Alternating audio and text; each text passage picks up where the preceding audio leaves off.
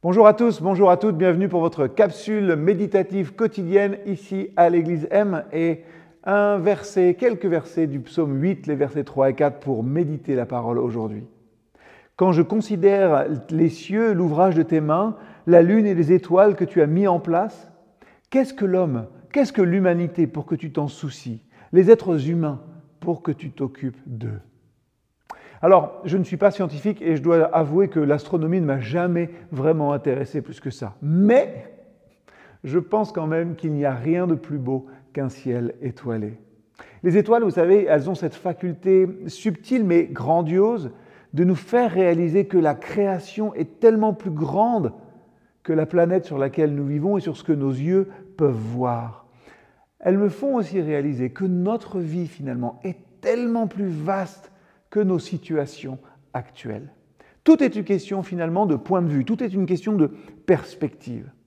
Quand vous regardez le ciel, il y a soudainement de la place pour respirer et pour exister. Et cette existence, on comprend qu'elle dépasse alors notre aujourd'hui et notre maintenant.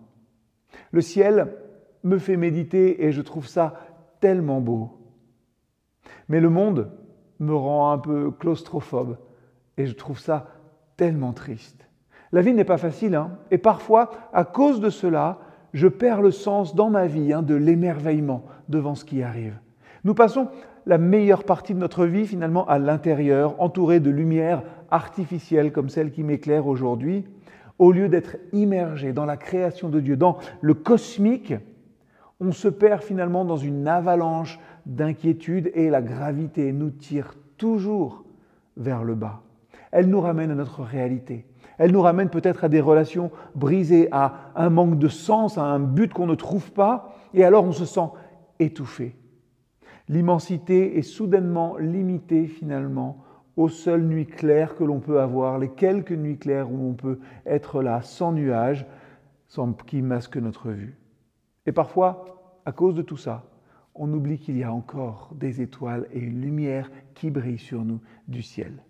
Quand j'étais plus jeune, j'ai installé dans ma chambre, sur le plafond de ma chambre, quelques étoiles en plastique, vous savez, qui sont euh, phosphorescentes, c'est-à-dire que vous les éclairez et vous les voyez le soir. J'en ai même mis sur mon petit ampli de guitare aussi à l'époque que j'avais.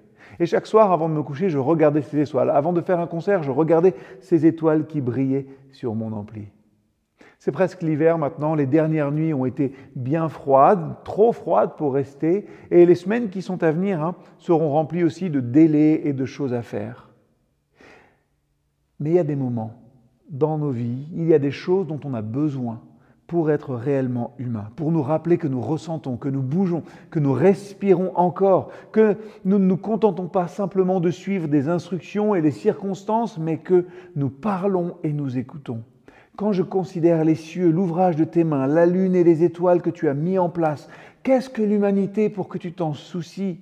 Les êtres humains pour que tu t'occupes d'eux Nous existons sur une planète intentionnellement placée dans un univers expansif, parfaitement orchestré, je le crois, par notre Créateur. Alors, dans nos vies aussi, soyons certains que nous pouvons encore bouger, avancer et recommencer. Père, tu as créé un univers qui est magnifique et je ne peux pas comprendre sa beauté, mais je suis reconnaissant que tu en sois le Créateur parfait. Je suis reconnaissant que tu sois responsable de toutes choses. Par ton amour et ta lumière, je peux vivre, bouger et sans cesse recommencer. Amen.